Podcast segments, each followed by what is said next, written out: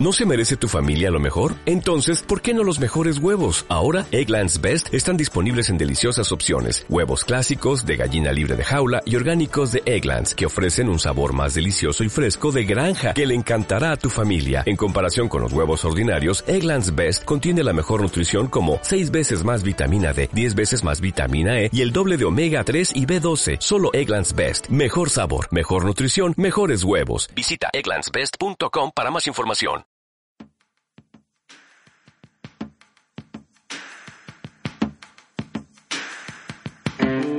Estás escuchando De Donosti al Cielo con Carlos Bengoa de las redes sociales de Donosti City en radioviajera.com.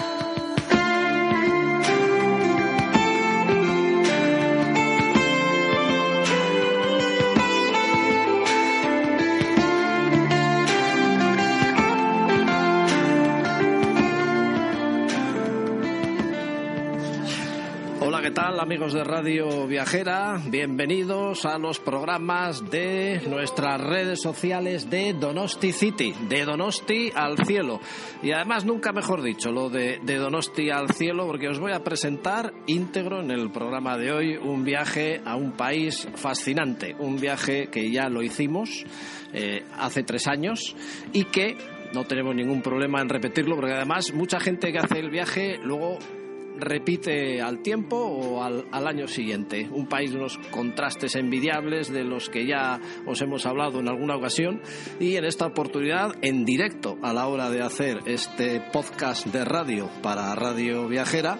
Eh, pues vamos a tocar diferentes temas de este maravilloso país. Y además, nunca mejor dicho que en directo, porque estoy en este momento cruzando el ferry desde Tarifa hasta Tánger y nos espera todo un viaje que Viajes Harán lleva organizando en su delegación de San Sebastián a través de nuestro amigo Antonio Martín desde hace ya pues 20 o 25 años. Yo creo que ya hemos perdido la cuenta. Pero todo lo que vamos a ver aquí, Patricia, muy buenas, otra enamorada de Marruecos, ¿qué tal? Muy buenas, muy bien, encantada de volver a venir otra vez. A ver, ¿por qué engancha tanto Marruecos? Así un poquito como introducción. A mí personalmente por los contrastes de colores, los tonos eh, blancos de los edificios que en el turquesa, las puestas de sol y la cultura tan diferente que hay. Ya es como la cuarta vez creo que vienes, ¿no? Sí, con esta la cuarta ya. Uh -huh. sí. ¿Y por qué? ¿Por qué engancha tanto? Porque mucha gente dice que viene una vez, pero luego, bueno, a mí me ha pasado, que vine hace tres años y estaba deseando ya de volver otra vez. Pues porque es totalmente diferente a lo que estamos acostumbrados y te da un montón de paz, de buena energía y, y te va enamorando cada vez que vienes cada cosa que ves. Hoy en el horizonte estamos viendo ya Tánger, luego haremos Asila, haremos Rabat, Marrakech, el Atlas, Todra, las dunas, el año nuevo allí en las dunas, sí, porque hay que decir que hemos salido en la Navidad, día 25 de diciembre, y vamos a tener la suerte de ver el año nuevo, la Nochevieja también, en el desierto, en las dunas. Eso es un lujo.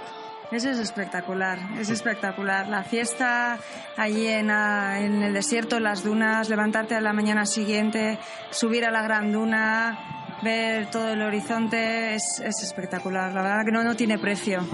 bueno, y luego completaremos el recorrido con Fez, Chagüen. En todos los sitios vamos a estar, ¿eh? así que si seguís nuestro podcast va a ser un monográfico de Marruecos que esperamos además os sirva de referencia para cuando vengáis hasta aquí. Muchas gracias, Patricia, ya estaremos. Vale, de nada, hasta otra. Y que se anime la gente. Y os dejamos con sonidos que vamos a enlazar además por cada sitio que vayamos. Luego se juntarán todos ellos y quedará un programa, espero, ¿eh? de 45 50 minutos, que ahí tendréis los amigos de Radio Viajera, los amigos de Donosti City y el programa de Donosti al Cielo, pues a puntito de caramelo.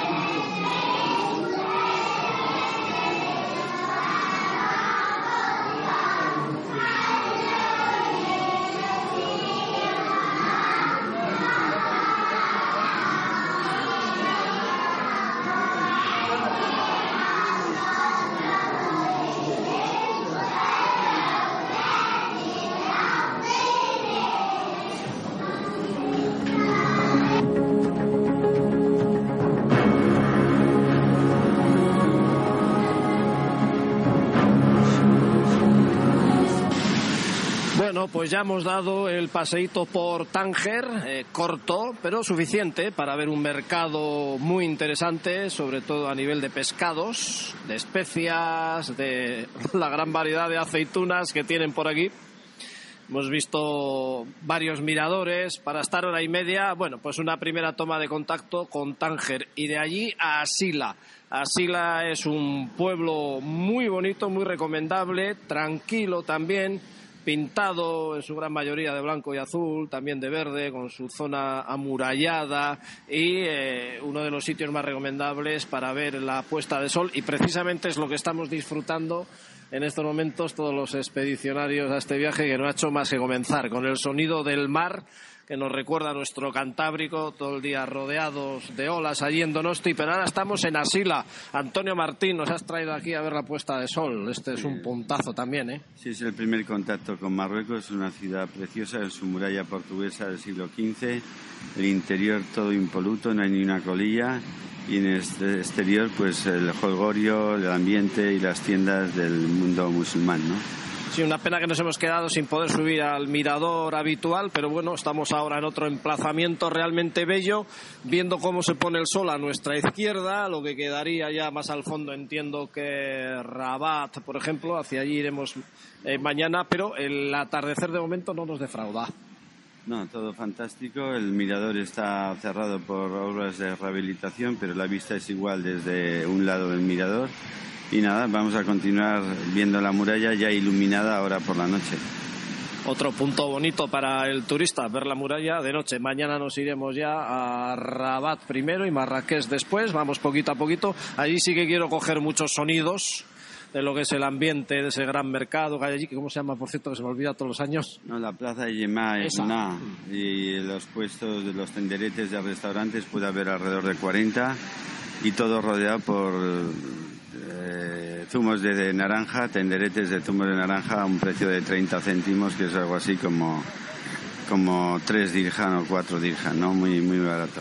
Sí, porque es una de las cosas buenas de Marruecos, que es baratísimo, vamos. De hecho, yo he comido hoy, bueno, poquita cosa también, verdad, no tenía mucha hambre, pero una tortilla de queso con su buen cacho de pan y un zumo de naranja riquísimo, 2,60. O sea que al final son precios que desde luego no estamos a, a Mira, están llamando ya a la oración, a ver si consigo coger el sonido. Gracias, Antonio. Vamos a seguir aquí maravillados de este entorno colgados literalmente sobre la playa, la puesta de sol que no defrauda y ahora vamos por una zona un poco más antigua de lo que sería Asila, la asila más turística, eh, pues como decía Antonio, eh, nos ha gustado porque es una zona tranquila, es una zona bella, eh, se ven construcciones más recientes, hay hoteles realmente interesantes, muchas zonas donde poder comer de forma muy barata y este es el, la primera parada con noche que hacemos en este viaje porque ya mañana nos marcharemos hasta Rabat primero y hasta Marrakech después. Vamos a ver qué seguimos escuchando, qué seguimos contando.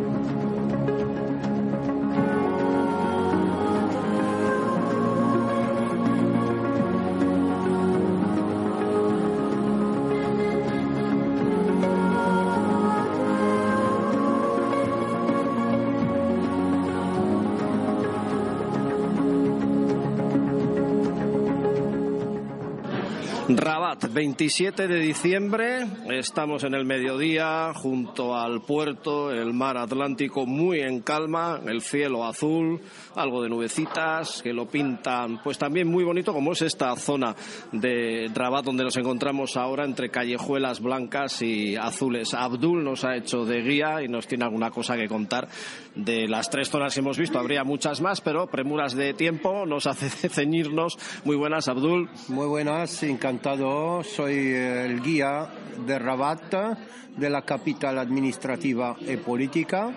Y como ya he dicho, hemos empezado la visita de Rabat por el mausoleo de Mohamed V, donde están enterrados los famosos reales de Marruecos, Mohamed V es el abuelo de Rey Lactian, murió 61. Hassan II, el padre, murió 99 el 23 de julio. Y su hermano, el príncipe Mulay Abdullah, murió joven, tenía 43 años. Este mausoleo fue construido en el 1961. Duraron 10 años lo que duraron para hacerlo. Cerca también hay la torre de Hassan. Esta es la pequeñita hermana gemela de la Giralda y la Cutubia de Marrakech, pero esta no lo terminaron porque murió y falta la parte de arriba. Querían hacer 80 metros, pero llegaron solo a 44. Con unas 360 columnas, estas columnas se lo trajeron de una ciudad romana, de Volubilis.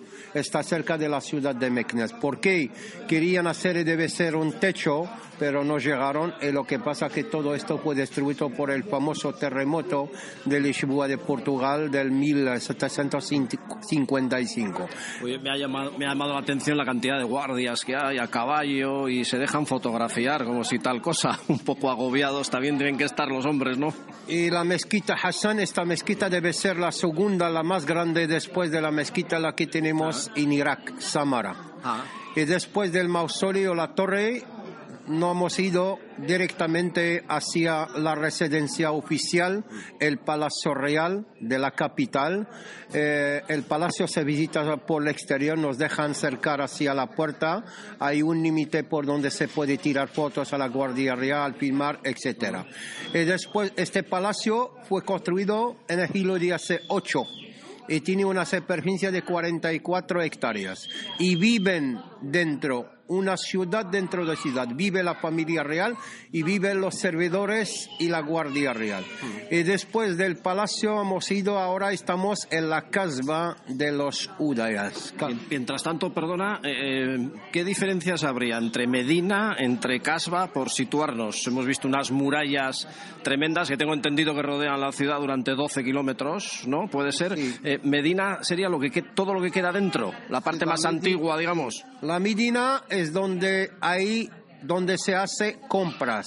Medina donde se hay tiendas de comercio y viven también dentro. Pero Casbah es una fortaleza un barrio fortificado, era como un cuarto militar antes, pero ahora viven gente más que dos mil personas y se domina el mar, el Atlántico, se domina también el río, lo que separa las dos ciudades, Rabat y Salih.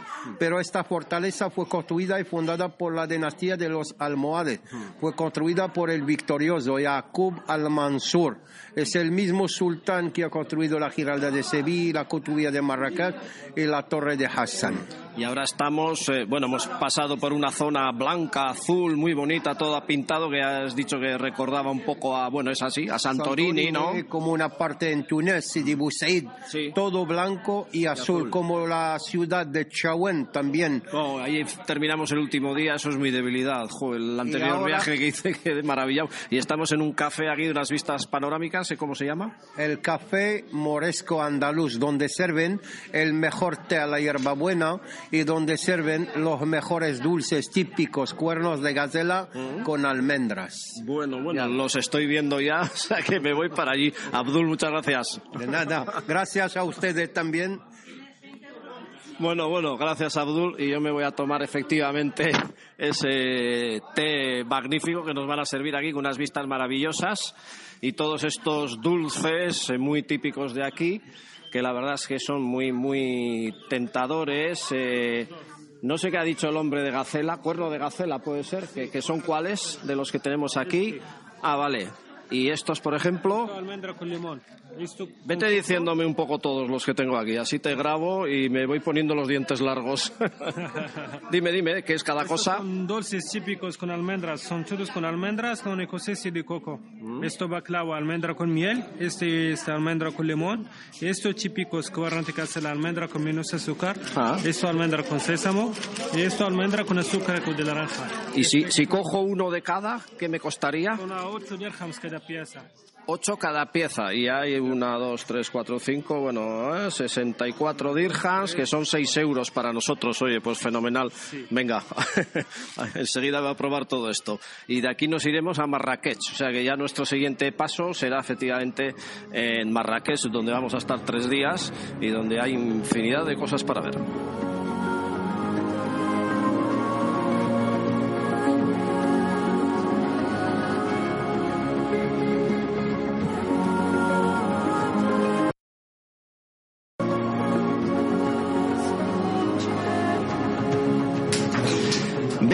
28 28 de diciembre, Marrakech, de nuevo un cielo azul inmenso, las vistas maravillosas desde el hotel donde hemos estado, de la estación, eh, fondo ya se divisaban las grandes montañas de la cordillera del Atlas. Resumir Marrakech en cinco minutos es casi imposible. Vamos a ver si con la guía que tenemos para pasar esta mañana magnífica, eh, fachija, eh, nos, nos podemos ordenar un poquito de todo lo que encontramos aquí en Marrakech.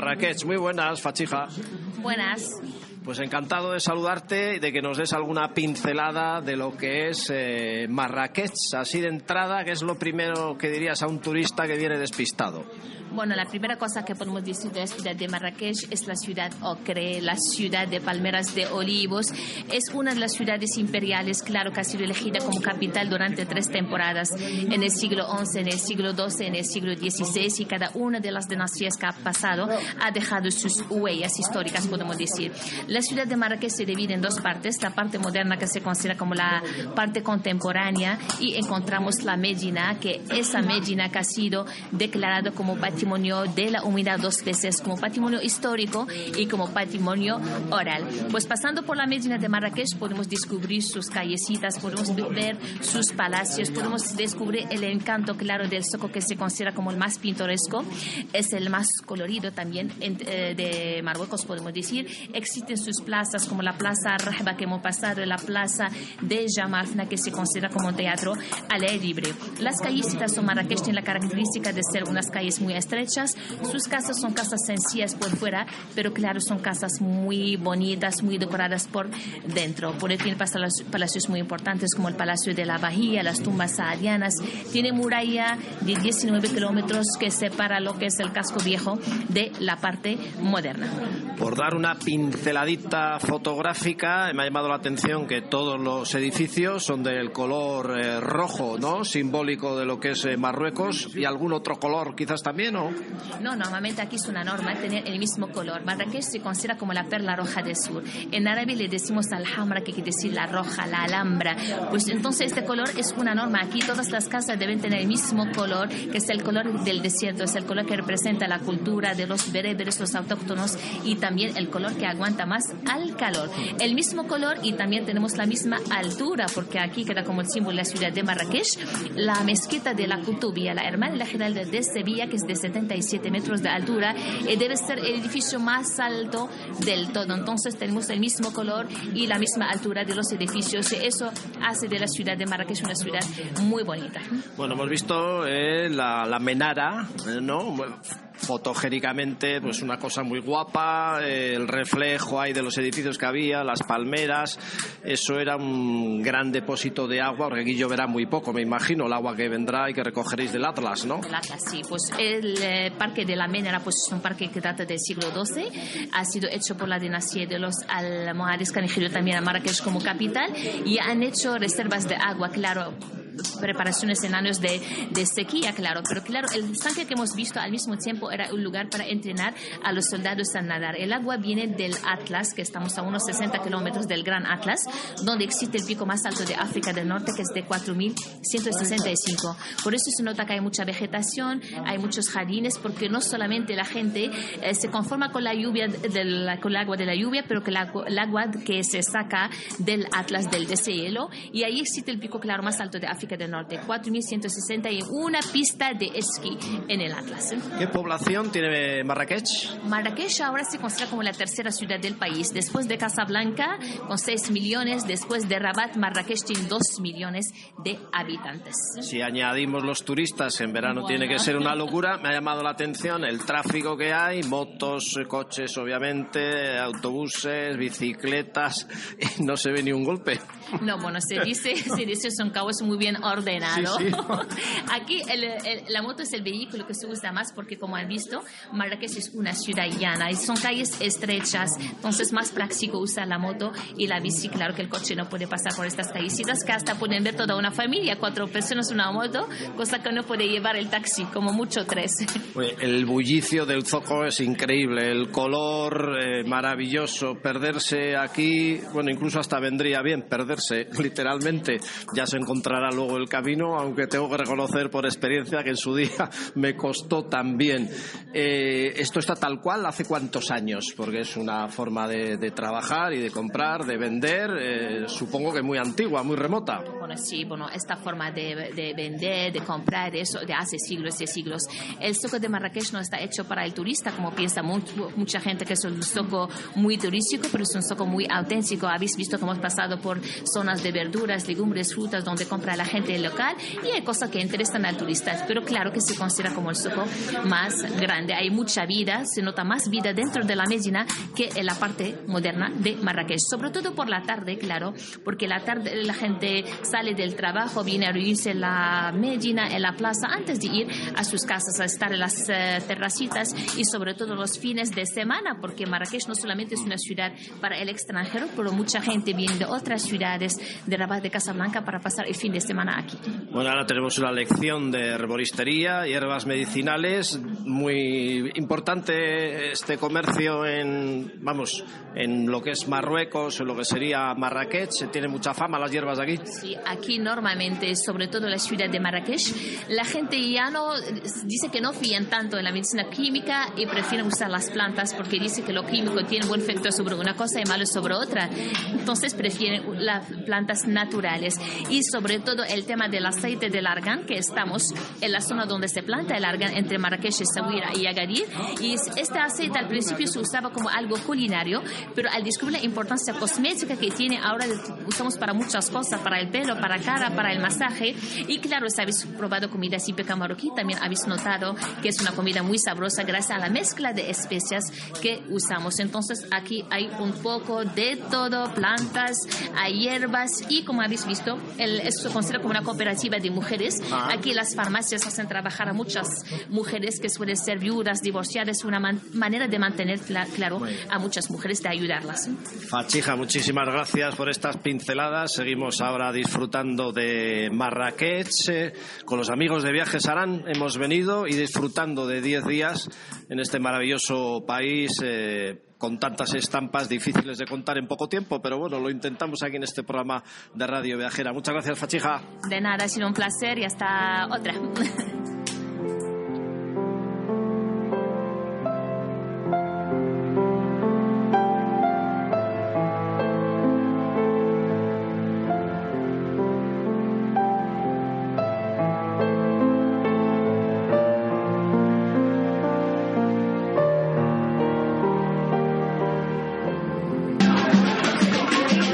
Yamed El Fena, patrimonio de la humanidad y con razón este posiblemente sea el icono de Marruecos, el primer sitio al que normalmente vendrían todos los turistas.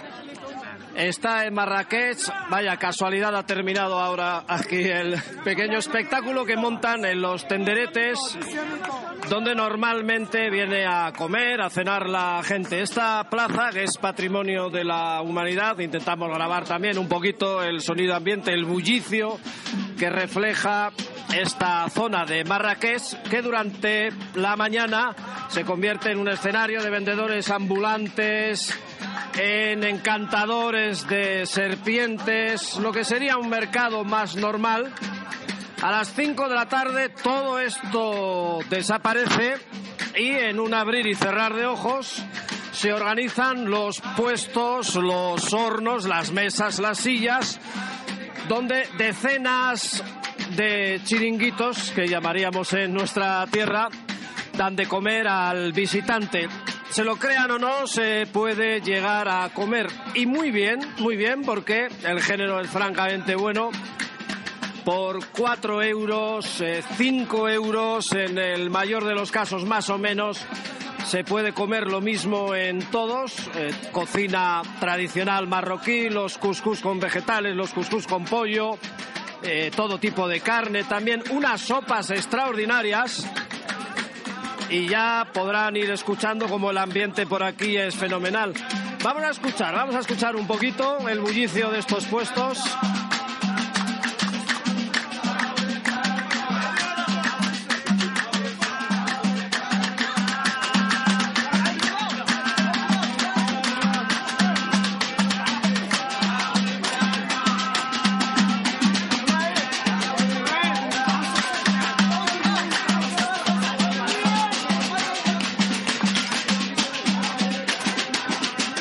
Esto es un poco el bullicio de los puestos. Ahora mismo la plaza está llena porque coincide además un concierto de música tecno-francesa. Y la plaza a estas horas está con un ambiente espectacular. En realidad no está todos los días del año.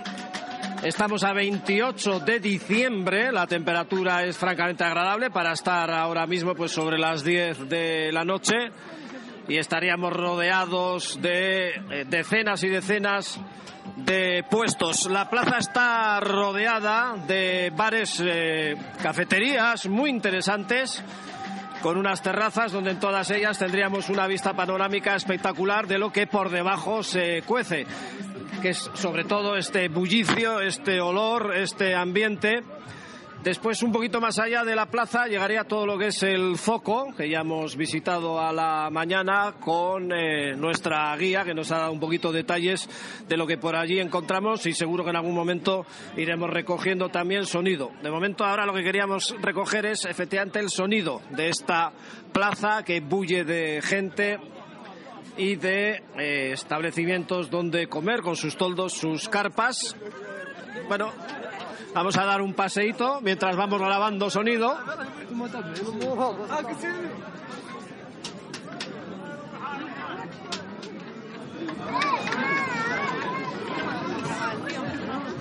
En cada carpa pues te salen obviamente a invitar a que comas ahí. Ahora está pasando por delante nuestro un puesto lleno de dulces. Eh, sí, ya, ya hemos comido. Mañana, mañana. ¿En qué número mañana? La 48, aquí el mejor que el Mercadona. garantía dos años sin diarrea. Bueno. La misma mierda para todos. no, no, pero que se come bien. Yes, tenemos muy bien comido, amigo. No, no, no digas mierda. ya sé que lo has dicho en broma. Para bebida, bebida gratis. Bueno, mañana venimos al 48. Te, te lo prometo. Gracias, Hemos comido ya en el número uno por recomendación, ¿eh? La verdad es que tenía el cartelito de TripAdvisor encima. Y bueno, pues allí al fondo vemos ya el concierto que está a punto de empezar. Ha habido muchas medidas de seguridad de la entrada.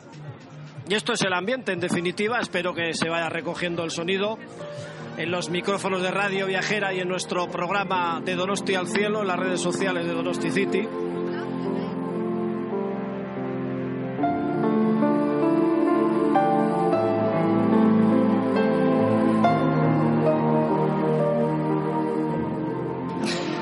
30 de diciembre abandonamos ya Marrakech, hemos pasado toda la cordillera del Atlas, hay que decir que hemos subido el puerto más alto de Marruecos, que es el Col de Tichkal, 2.260 metros de altitud, espectacular, seguro que en nuestro blog tendréis todas las imágenes no solo de este viaje a Marruecos, sino del paso por este puerto de montaña.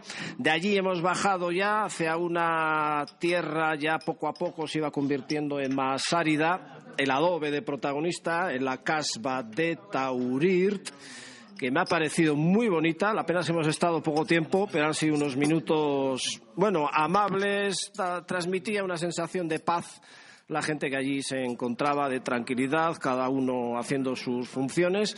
Y ya de allí hemos seguido hacia adelante a la zona de Uarzazate, donde están, por cierto, estudios de eh, cine eh, donde se pueden ver incluso un pequeño museo con efigies, eh, bueno, cosas así. Eh, tengo entendido que se hicieron aquí películas como Lawrence de Arabia, no sé si Guerra de las Galaxias o alguna cosa así, pero bueno, poco le habrá faltado.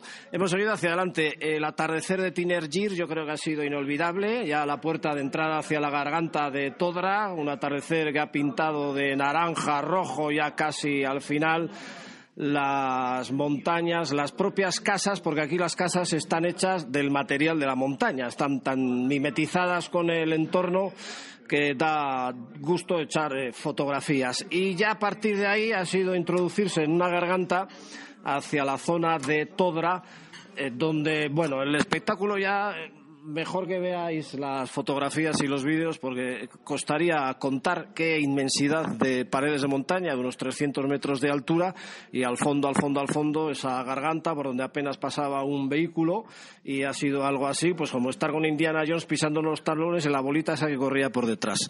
Bueno, aquí estamos ahora alojados en un albergue precisamente de Todra, Ayur se llama, que traducido es, eh, perdón, he dicho... Ah, pues lo había dicho yo mal. Traducido es la luna. Y estamos con Hassan. Hassan de la Gran Tentora. Que nos va a contar primero, bueno, muchas cosas. Hassan, muy buenas.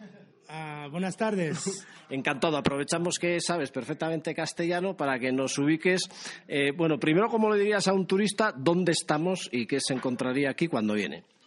Um, ¿Otra vez? Sí, sí, sí. Te pregunto otra vez, ¿no has entendido? ¿Qué le dirías a, perdona, ¿eh? ¿qué le dirías a un turista de lo que es Todra, su entorno, su paisaje, cómo vivís? A ver, cuéntanos aquí somos en la garganta del Todra, que tiene las montañas altas de 300 metros. Y ahí tiene un río que está pasando de, la mitad de las montañas. Y tiene un fuente, un, fuente que están, ah, que están, que están corriendo todo el año. Y tiene un oasis casi de 35 kilómetros, kilómetros de la garganta del, Todra, porque está con esta agua, el, todos los árboles si están ricos de esta agua. Mm. Y ahí tiene también una casa aquí antigua, casi de muchos años, que están abonado, pero abonado, abonado, abondado. tranquilo, te entendemos perfectamente. Ah, ah, abondado y tiene un um, y la vista está muy bueno para verla mm. y tiene un oasis más más bonito. ¿Vivís del turismo en general? Porque aquí solo llegar nosotros, pues ya he visto otros grupos también de escalada, de montaña, de, de todos terrenos, no sé, excursiones así, ¿planificáis? Sí, aquí vivimos un poquito de todo. Hay que viven de la, de la, mm, del turismo, hay que viven de la agricultura, hay que viven también de animales, porque cada, cada familia tiene animales en su casa, entonces vive de eso. Y hay gente que también, una parte que se vive de turismo. De, turismo. Tú eres guía de, de escalada, de estas cosas. ¿Vives bien aquí? ¿Estás a gusto, feliz? Sí, mejor que nada. Aquí vivimos la vida más, mm, más, más tranquila. Y si, uh, aquí tiene un poquito para, para, vivir, pero está bien. Sois, todos los que vivís aquí sois bereberes, no sé si lo estoy diciendo bien, nos explicas un poquito, aunque antes me decíais también que eh, va viniendo también eh, mucho alemán, mucho japonés, mucho chino, pero para vivir aquí en Todra. No, hay eh, esto, eh, eh, solo el terrorismo que están mm, viniendo aquí tiene un poquito de todo. Alemanes, españoles, hay de todo parte de Europa, de Sudamérica también. Mm. Y un día a día para ti, por ejemplo, ¿cómo es aquí? Desde que te levantas hasta que te acuestas, en diferentes épocas del año, porque supongo que hará mucho calor aquí en verano, pero ahora, por ejemplo, hace mucho frío fuera. ¿Cómo lo pasáis? Cada uno se va a su casa con el fuego, hay ahora las tofas, ah, por ejemplo, antes nuestro, nuestra familia se, se calentar con los eh, fuegos, con madera. Y ahora tiene gente que tiene las tofas, tiene electricidad, es una vida moderna ahora. ¿Y en este albergue trabajas también o de cuando en cuando te pasas en cuanto hay ambientillo? No, del momento yo soy, yo soy de vacaciones y ah. yo vine aquí para, para disfrutar y para ver amigos y... El albergue está fenomenal, vamos, es bonito, habitaciones coquetas, luego hay unas vistas inmejorables. Aquí el amanecer tiene que ser también muy bonito, con el sol ahí pintando ya de colores la montaña, ¿no? Sí, claro, porque el albergue está, tan cerca de, la Parmerar y tiene una vista sobre la Parmerar, tiene una vista muy buena y están en un lugar que está muy bueno. Bueno, pues ya tenemos las pinceladas de Todra. Veo que viene ahora un grupo de música bereber. Pondremos también el micrófono para escuchar un poquito el ambiente. Estos son de aquí, vienen todos los días. No, esto ahora de la Navidad, de, la Navidad de, de, nuevo año, y si vienen aquí para hacer feliz turismo, para hacer música y para disfrutar también. ¿Cómo se llaman? ¿Tienen nombre? Ah, sí, se llaman ah, el grupo de IMSEN, de Rita. Ah, pero yo no sabía el nombre que, que se ponen decir tarjeta. Vale, fenomenal. Oye, muchas gracias, Hassan. Ahora vamos a escuchar al grupo de música, que ya le veo que viene por aquí, y aprovecharemos para oír unos minutos, pues, pues la, la música bereber, típica de aquí, entiendo. Y ya mañana, pues nos marchamos hacia Merzuga y estaremos allí pasando la noche vieja y el año nuevo en las dunas del desierto. Muchísimas gracias. Ya te pasaré el podcast del programa por correo, eh, al correo del albergue y pues lo bien que lo pasamos aquí, lo a gusto que estamos y lo maravilloso que nos está pareciendo de momento Marruecos. Muchas gracias.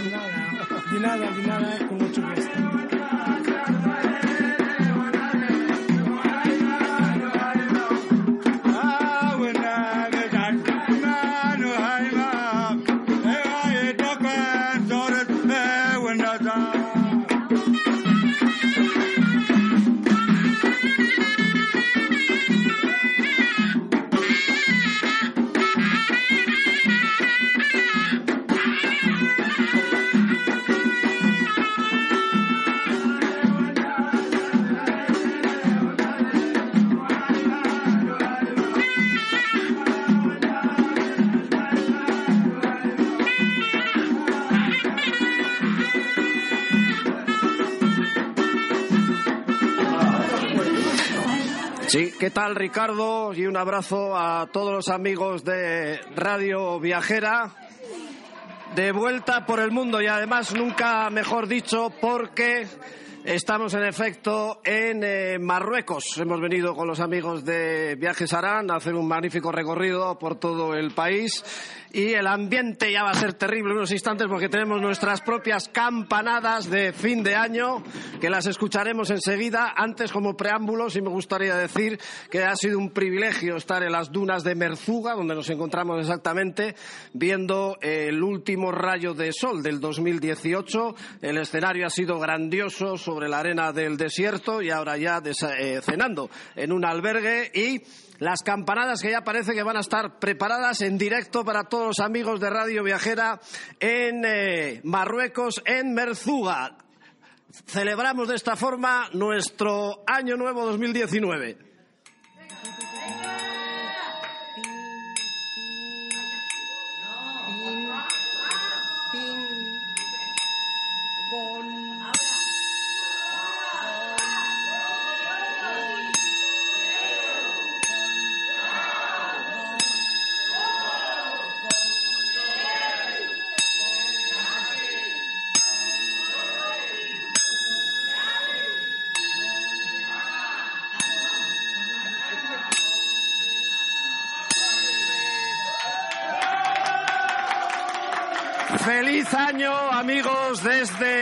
Marruecos, desde Merzuga.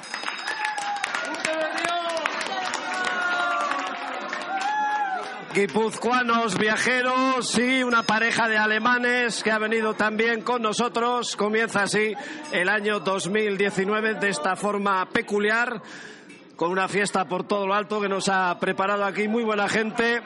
Esta gente de pueblos bereberes. Es un verdadero espectáculo ver, amigos, las dunas del desierto. El motivo del viaje era precisamente ese, el atardecer, el último rayo de sol del año 2018 y mañana veremos el primer rayo de sol en estas maravillosas dunas ya eh, festejando este 2019. Hemos visto Rabat, hemos visto Marrakech, hemos visto la plaza de eh, el Fená. Hemos ido por el paso de Tichkal hasta las increíbles gargantas de Todra y ahora nos encontramos aquí con todos vosotros en estas dunas de Merzuga festejando, como decimos, este final de año 2018. Así que muchas gracias a todos vosotros. Para mí ha sido una sorpresa también hacer estas conexiones en directo para Radio Viajera y, por supuesto, con una grandísima satisfacción aprovechar nuestro viaje por Marruecos. Que suene ya la música y así vivimos un poquito también en directo el sonido de nuestros amigos de Merzuga, que nos están facilitando una magnífica velada y escuchando un poquito aquí de fondo el sonido envolvente de esta música.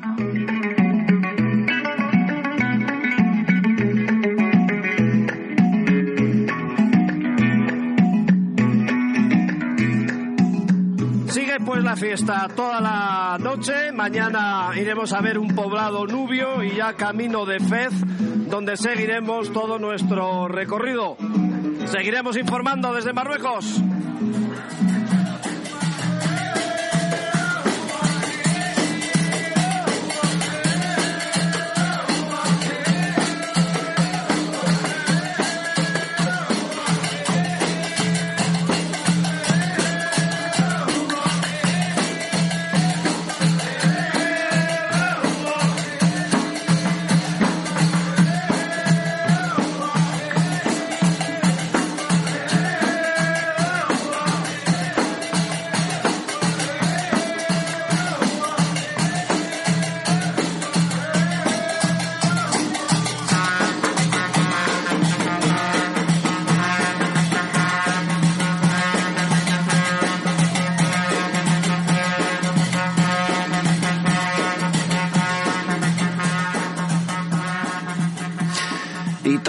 Festejos de la Nochevieja, animadísimos por grupos musicales berebere con un ritmo increíble que ya habéis podido escuchar. Ahora os tengo que decir que Donosti City, en su programa de Donosti al Cielo, y todos los amigos que queráis de Radio Viajera y amantes del mundo de los viajes, estoy ahora mismo en una de las grandes dunas del desierto de Merzuga. Ha habido que madrugar para que eh, os cuente los primeros rayos de sol del año 2019. Ayer, como os decía en las anteriores conexiones, tuvimos la oportunidad, este grupo de guipuzcoanos y la pareja alemana, que ha venido hasta Marruecos para realizar esta gira y ver el último rayo de sol del año 2018 en otra de las dunas. Y ahora estoy viendo un panorama después de haber madrugado un poquito hay que decir, por cierto, que la temperatura en el desierto, entendiendo que no deja de estar a 900 metros de altitud y que estamos en diciembre, ha llegado hasta menos 4 grados, que luego durante el día y en poco tiempo además va a subir hasta los 22, 24 posiblemente, pero que esta noche ha habido que abrigarse en el albergue y la temperatura marcaba cuatro grados bajo cero. Así que ahora mismo no estaremos en muchos más. El panorama es sobrecogedor, ciertamente, desde esta dunita en la que ya me voy a quedar, mirando hacia el oeste, toda una inmensísima llanura, en muchos casos con grandes palmerales de donde se recogerán los dátiles, que son muy famosos aquí, por cierto, en esta localidad de Merzuga. Al fondo del todo, una breve cordillera de montes cuyas eh, cumbres son prácticamente planas y ya mires por donde mires, a partir de ahí, por los otros tres puntos cardinales, desierto, arena, dunas más grandes, más pequeñas, Dunas, por cierto, de una arena finísima. Me ha llamado mucho la atención que más que arena sería prácticamente eh, polvo. Hay que ver el peso que hace el juego de las erosiones en su momento esto sería lo que fuera. No voy a entrar en términos ahora más geológicos, pero lo cierto es que se ha pulverizado todo hasta darle este aspecto de arena, prácticamente polvo. Bueno, eh, ya digo que me voy a quedar aquí porque en este momento veo un cielo ya con las nubes de colores rosas y naranjas, las brevísimas nubes que hay, estas de viento sur, que son muy algodonosas, son prácticamente Algunas de las cumbres más altas ya se están iluminando de naranja, es decir, que allí ya están teniendo la suerte de ver la salida del sol. Y aquí veo yo desde donde me encuentro, la verdad es que me apetecía, que les os voy a contar, retransmitir el primer sol del año 2019.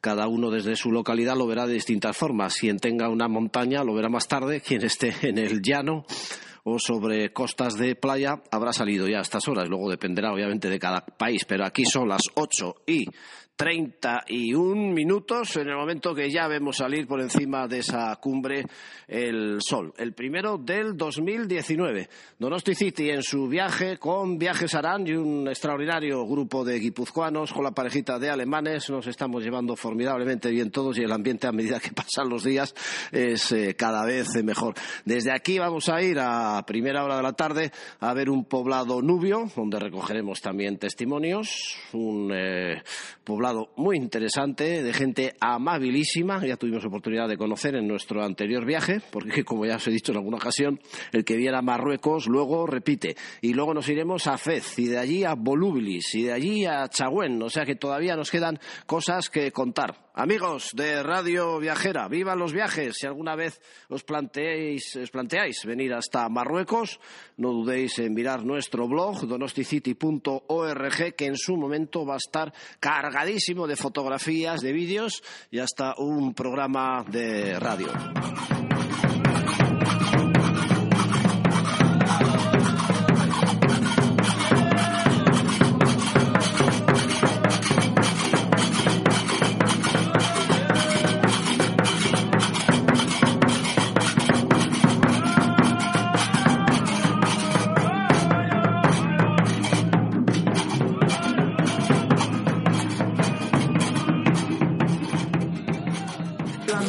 Naranja del henna, amarillo de safrán, azul del indigo.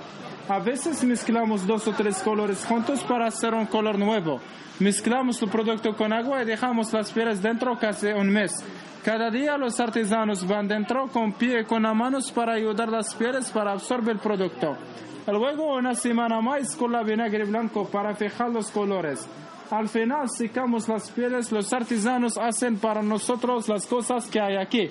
En esta parte tenemos manetas de viaje que hacemos con piel de camillo. Abajo tenemos nuestra especialidad, las chaquetas de piel.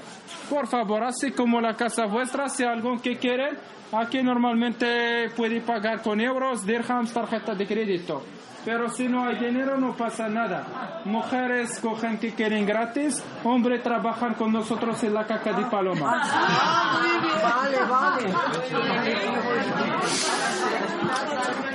Bueno, una breve explicación de lo que sería el icono quizás más importante de esta zona de gremios, de la Medina de Fez, en la que nos encontramos ahora una enorme ciudad, la tercera más grande de Marruecos, y que dentro de esta enorme Medina, donde trabajan diferentes gremios, artesanos, orfebres, quizás sea el icono más representativo el gremio de los curtidores de pieles. Ahora mismo estaríamos pues en la habitual terraza panorámica contemplando esas eh, formas geométricas que fotográficamente pues harían las delicias de cualquiera de los eh, profesionales. Y pues estamos viendo cómo estos hombres trabajan con un sol a plomo bastante importante a pesar de estar en el segundo día del mes de enero. Pues puede que estemos ahora sobre los 25 grados ahí en el exterior.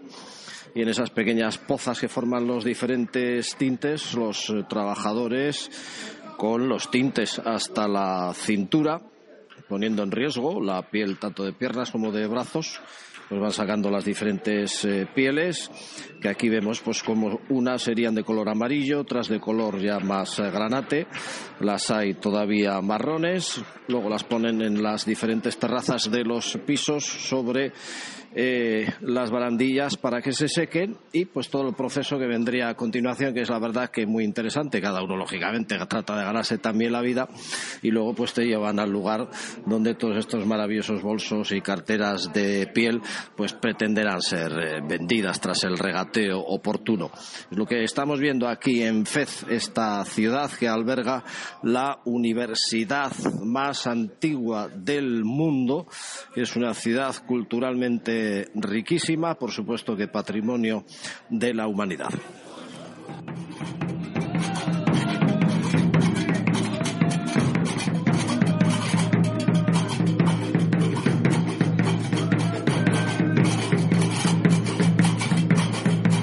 ¿Y cómo se puede resumir entonces Marruecos y Fez en este caso en tan poco tiempo? Hamid ha sido nuestro guía hoy, nos ha acompañado a conocer esta maravillosa ciudad. Muy buenas. Hola, muy buenas, ¿qué tal? Estamos bien. Bueno, aquí bienvenidos a nuestro país.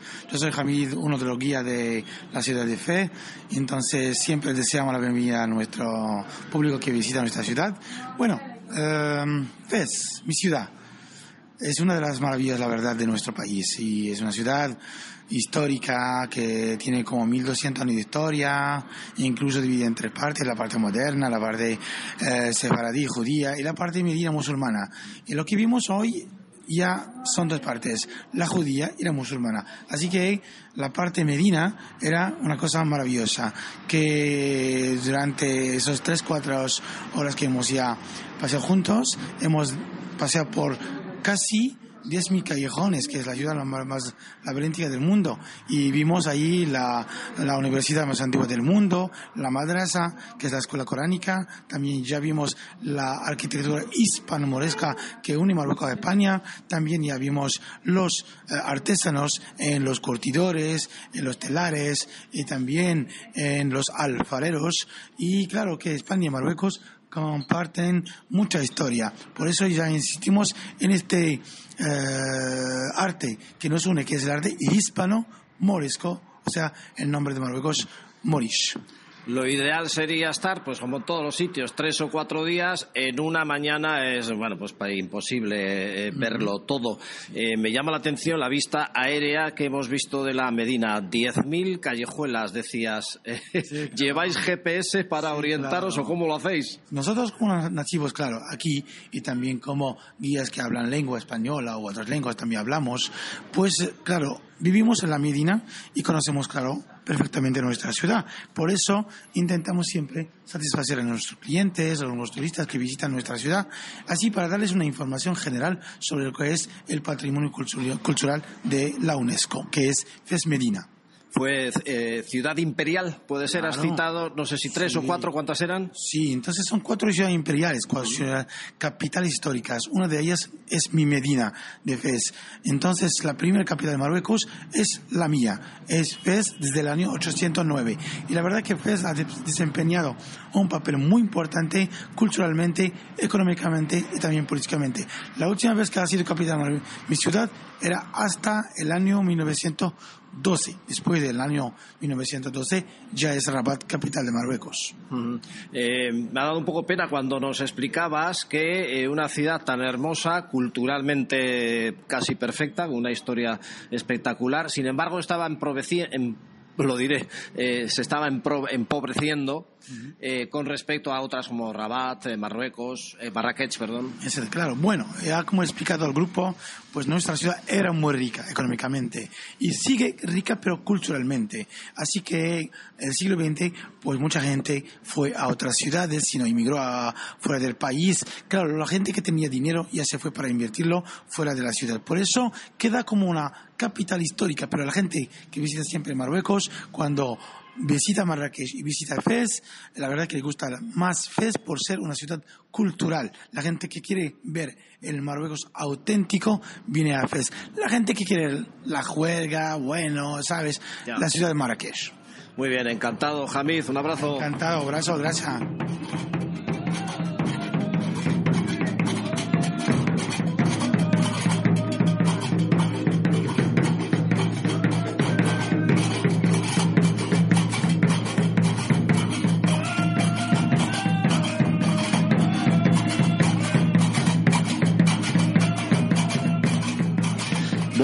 Ahora, solo ya el entorno invita a pensar pues que en efecto aquí los romanos hace muchísimos años dominaron todo un amplísimo imperio por Europa, norte de África también, pues vieran esta maravilla que yo quizás compararía, pues no sé, pues con la Toscana, un poco eh, campiñas verdes, eh, colinas, eh, un colorido espectacular y un día más el cielo azul que acompaña también. Volubilis, ciudad romana muy bien conservada, ruinas que merecen la pena visitar. Rachid, muy buenas. Bueno, buenos días. Estoy, es un placer, estoy trabajando con un grupo de vascos. Son, son días muy impresionantes, como primavera. Estamos en el sitio el más importante y muy conservado en todo el país. Se llama Volubilis. Y se nota es un lugar muy lindo, el sitio, siempre los mejores lugares, donde hay como como Pompea, Éfeso, hay casas privadas, públicas, termas, cipreses, olivos. También los romanos eran muy listos, siempre las, eran arquitectos. Hemos visto también la letrina, el acueducto, las termas. Eh, más importante que, es, que los romanos también sabían vivir y aprovechar. Vamos, el que quiera hacerse una idea de cómo era una ciudad romana, la tiene aquí tal cual. Bueno, es una ciudad, una, una ciudad de hace dos mil años, el siglo II, los romanos estuvieron aquí tres siglos, bastante para ellos para construir muchas cosas, eran muy avanzados, guerreros, arquitectos, ingenieros y también paganos y politistas. eh, volubilis, que por cierto el nombre eh, significa en romano eh, Adelfa, decías, ¿no? No, en bereber. En bereber. En bereber se llama Walidi, es Adelfa. Es una planta bonita pero venenosa. Tiene dos colores, rosa y blanca. Estamos en el norte de África. ¿Cuántos kilómetros ya de la costa aproximadamente? Bon, 120 kilómetros hasta el Atlántico y más de 200 kilómetros hasta el Mediterráneo. Oye, una cosita. ¿Cuántos turistas os pueden venir aquí al día como media aproximadamente? Bueno, hay una temporada alta, más en primavera, y más o menos 100.000 visitantes cada año. 100.000 al año, de cualquier nacionalidad, supongo. Bueno, de todo. Chinos, ahora hay más. Chinos de Europa, de los americanos. Es una ciudad muy popular, conocida. Vamos, no falta el trabajo aquí de guía, ¿no? Sí, bueno, al trabajo hay siempre trabajo. Para ti será un placer eh, enseñar la- al visitante todo lo que sabes, todo lo que conoces. Bueno, normal. Hmm. Como profesor hay que hacerlo. Con, con mucho gusto y con amor.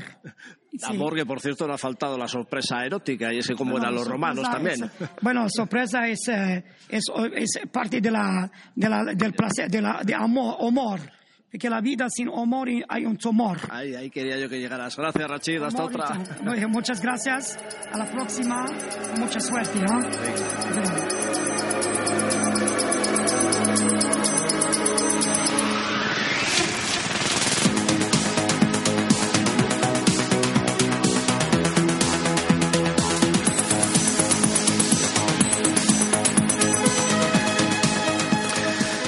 remate en Chefchaouen, la ciudad azul de Marruecos, en las laderas de unas montañas que son parque nacional y donde amanece otro día radiante con un cielo de color azul, como las calles pintadas de azules claros que suben y bajan, calles estrechas hasta la plaza principal presidida por un gran pino, tiendecitas y talleres, donde cambia la situación de los zocos de otras ciudades o pueblos. Aquí nadie te agobia, todo tranquilidad. Chefchaouen, donde cada portal es una fotografía, merece la verdad que un par de días, pero eso va a tener que quedar para otra ocasión, porque ahora nos espera el ferry Tánger Tarifa y posiblemente un grupo de jóvenes que busquen desesperados los bajos del autobús. Cruda realidad de un Marruecos que al turista le brinda toda suerte de contrastes, de colores, de sabores, de sonidos.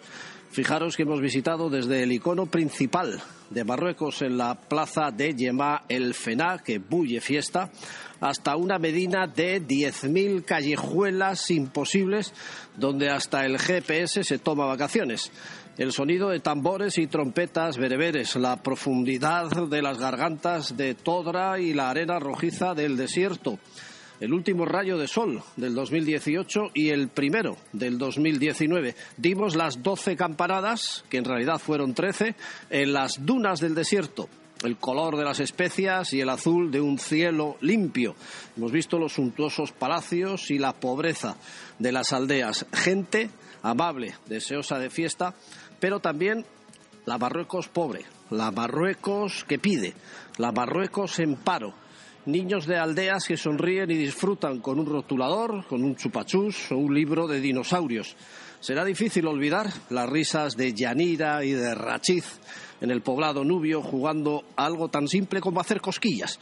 Todo esto es Marruecos y de todo se aprende. Insisto que desde la belleza de unas puestas de sol increíbles a la amabilidad de los bereberes, pasando por la dureza de una vida imposible en aldeas del Atlas a más de 1.500 metros de altitud, de la Marruecos moderna a la Marruecos que huye en los bajos de un autobús. Y cada cual, como siempre, elegirá lo que mejor le parece, pero yo me voy a quedar con las risas de Yanira y de Rachiz y las de Amez y de Asné, que llegaron un poquito más tarde, pero que jugaron también a lo de hacer cosquillas. Como siempre, en donosticity.org y en todas nuestras redes, Facebook, Twitter, Instagram, YouTube, en Teledonosti, en iVoox, en iTunes, en Spotify, en LinkedIn. Ahí tendréis el artículo completo con cientos de fotos y vídeos de esta experiencia que desde Donosti emprendimos un grupo de guipuzcoanos y una pareja alemana. Con viajes Arán, Arán Vidayak fue posible. Diez días mágicos en Marruecos. Hasta el próximo programa de Donosti al cielo. Un saludo de Carlos Bengoa. ¡Agur!